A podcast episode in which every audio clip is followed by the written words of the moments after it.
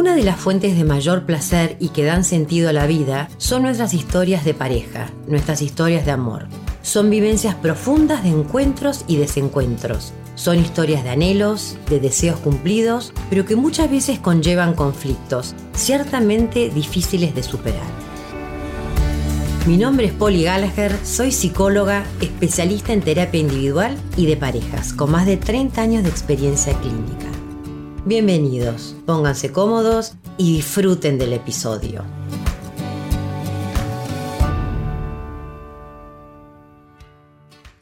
Hola, ¿cómo están? Bienvenidos a Historias de Vida y de Parejas. Yo les quería contar hoy un poco en líneas generales, ¿no? De qué van los podcasts, por qué los hago. Y una de las ideas centrales de las cuales yo parto, y es un poco como mi lema, es que la calidad de nuestra vida está determinada en gran parte por la calidad de nuestras relaciones. Nuestras relaciones moldean nuestras vidas porque somos seres sociales, somos mamíferos, somos de tribu, estamos cableadas para la interrelación. Así que uno puede decir, ¿no? Que nosotros nos conocemos a nosotros mismos en parte por estar en relación con las demás personas. No podemos prescindir de las relaciones. Nos conocemos en las relaciones porque los demás viven en nosotros. Como recuerdos, como presencias activas, estamos habitados por los otros. Con nuestras vivencias y actitudes construimos historias que dan sentido a nuestra vida, que dan luz a nuestro lugar en el mundo y también dan luz a nuestra relación y nuestra posición con los demás. Y estas historias que nos construimos son historias que nos narramos y que muchas veces tenemos que revisar para volver a ver en esos puntos cuáles son los puntos que nos ayudan a crecer, que nos ayudan a conectarnos más, a ser más felices y a tener vidas más plenas. Yo no creo ¿no? que estas historias que nosotros nos contamos sean historias fijas y como si estuvieran impresas en piedra. Creo que todos cada tanto volvemos a revisar nuestras historias y volvemos a verlas bajo una nueva óptica, bajo una nueva luz, como para poder tener recursos y herramientas para construir vidas profundas, llenas de sentido.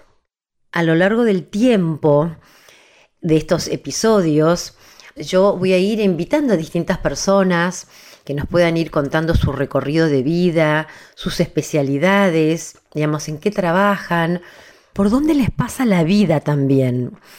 Y muchas veces voy a encontrarme yo frente al micrófono en donde yo les pueda contar eh, también historias, relatos, cosas que yo creo, sobre todo los podcasts van a tener que ver con las relaciones humanas y especialmente con las relaciones de pareja, pero en otros momentos también voy a abordar otros temas que no tienen que ver específicamente con las relaciones de pareja. Pero esta es la idea general de los podcasts. Y respecto de las relaciones de pareja, sí me gustaría contarles de dónde es que yo parto, cuál es mi mirada, cuál es mi filosofía respecto de las relaciones de pareja. En los últimos 15 años se ha desarrollado toda una nueva ciencia del amor romántico y el vínculo, el vínculo dentro de la pareja, especialmente la terapia focalizada en, en las emociones es lo que ha abarcado este tema. Pero yo no me quiero poner, digamos, del punto de vista de la mirada psicológica o de una escuela. Simplemente, digamos, lo quería mencionar, ¿no? El amor hoy en día ya no es un misterio, es un código de supervivencia y es el código de supervivencia más poderoso para nuestra especie, porque la conexión emocional, la proximidad con el otro, está codificada como una señal de seguridad en nuestro cerebro.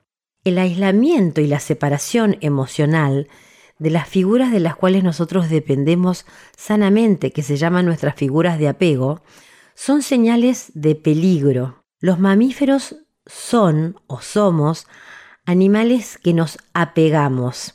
Nacemos los seres humanos indefensos. Todos necesitamos tener un apego seguro con alguien más.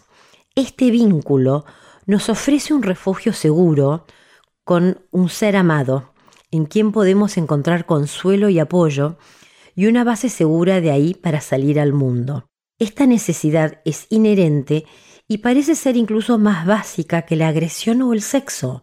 Miren qué curioso. Por eso, la calidad de nuestras conexiones emocionales es la clave de cómo nos desarrollamos como seres humanos, de nuestro sentido del self y de cómo nos comprometemos con otros. Estas conexiones tienen impacto si vemos a nosotros mismos, ya sea como entrañables o como competentes y merecedores de atención, y en cómo veamos a los demás, como dignos de confianza y confiables. La conexión con otro ser humano nos hace ser más fuertes, más resilientes, no ser seres inmaduros o débiles o demasiado necesitados en nuestra sociedad occidental, ¿no? Se ensalza y se estimula mucho que tenemos que ser independientes, que tenemos que hacernos solos. Y esto, esto nos deja en un lugar de mucha vulnerabilidad y de mucha desconexión con el otro, porque definitivamente podemos explorar y aprender mucho mejor cuando alguien cuida nuestras espaldas, cuando sabemos que contamos con un otro. Este es un sentimiento seguro que nos hace sentir amados y fundamentalmente empoderados. En un vínculo seguro somos accesibles y responsivos. Estamos en condiciones de buscar apoyo de manera efectiva. Podemos enviar señales claras a los seres queridos y somos capaces de responder a otros.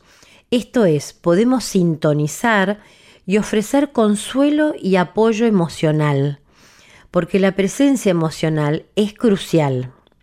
Esto quiere decir, ¿no?, que la seguridad de nuestra conexión con los otros impacta en nuestra salud física. Les voy a dar un ejemplo.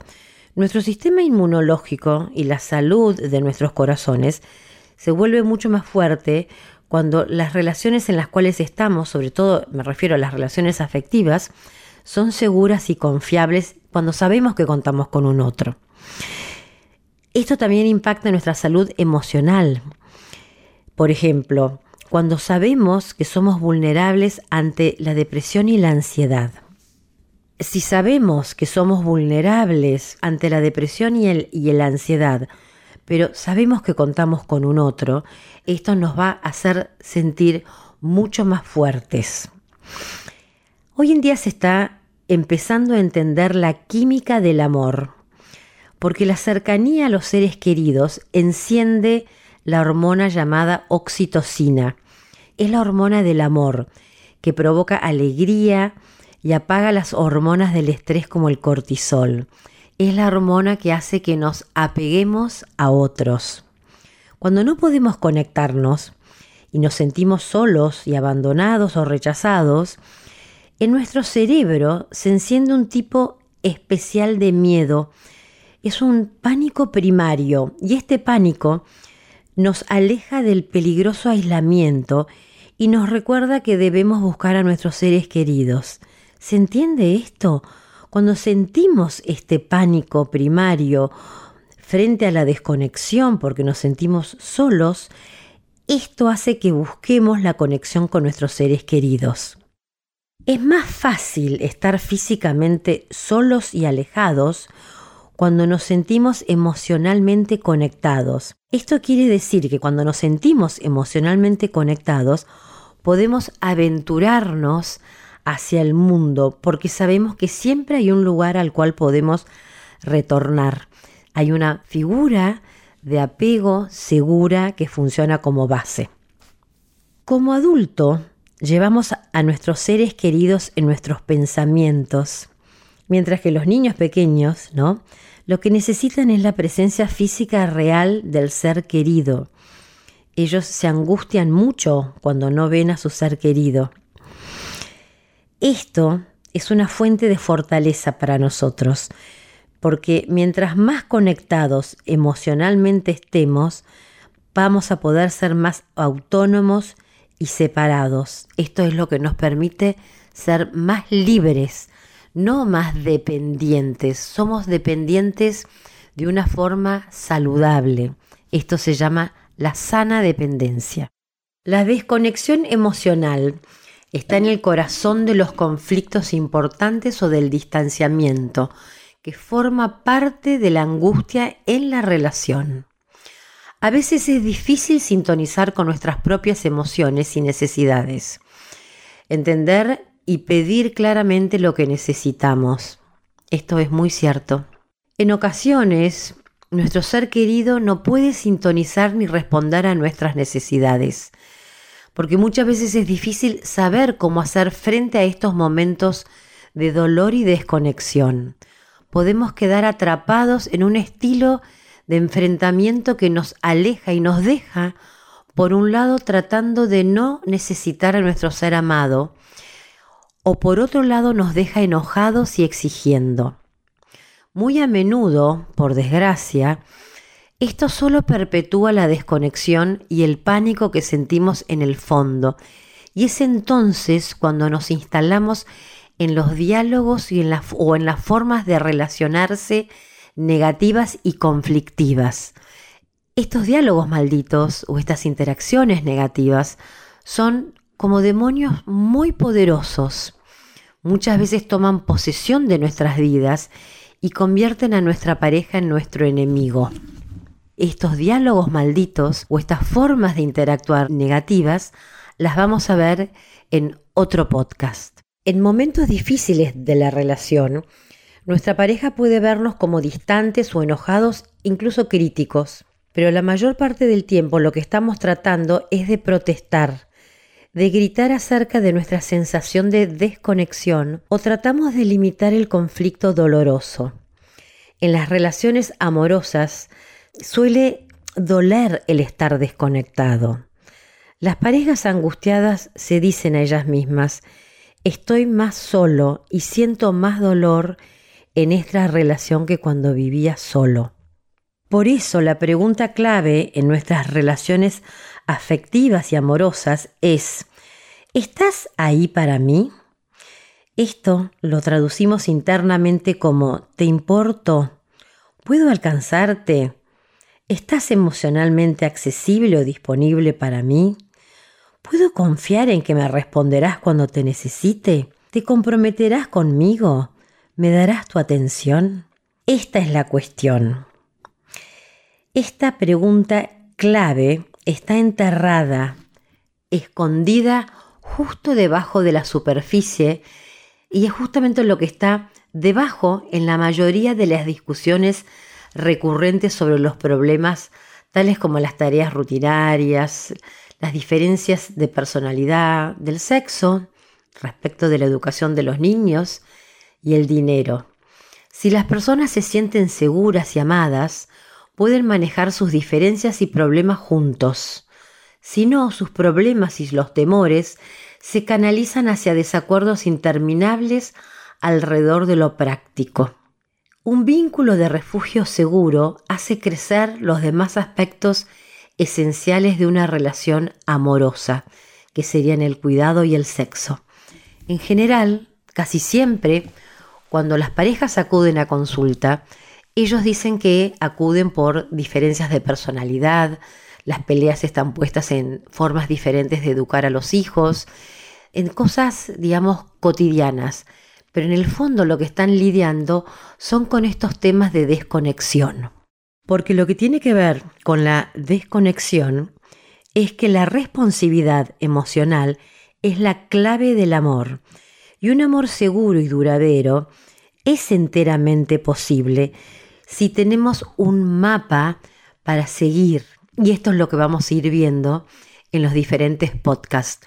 Los distintos conflictos, las peleas recurrentes, todo lo que implica generar en la pareja distancia y desconexión y cuál es el mapa que podemos utilizar para reanudar la conexión con el otro. Para cerrar el episodio de hoy, y para resumir, ¿no? Para lograr una unión amorosa duradera, tenemos que ser capaces de sintonizar con nuestras propias necesidades y anhelos más profundos y poder traducirlos en señales claras que ayuden a nuestros seres amados a respondernos. Tenemos que ser capaces de aceptar el amor y corresponder. Por encima de todo, tenemos que reconocer y aceptar el código primario de apego, el apego a nuestros seres queridos, en lugar de tratar de descartarlo y menospreciarlo. En muchas relaciones amorosas, las necesidades y temores de apego son agendas ocultas que dirigen la acción sin poder identificar lo más profundo. Es hora de reconocer estas agendas para que podamos construir activamente el amor que tanto necesitamos y tanto anhelamos. Gracias por escuchar. El primer paso siempre es el más difícil, pero un viaje de mil millas empieza con dar el primer paso, con la audacia y la tenacidad de mejorar tu relación.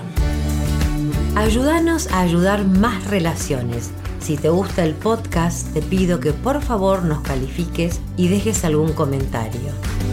Si querés saber más de mí, mi website es polygallagher.com.ar. También puedes encontrarme en Facebook e Instagram como Polly Gallagher.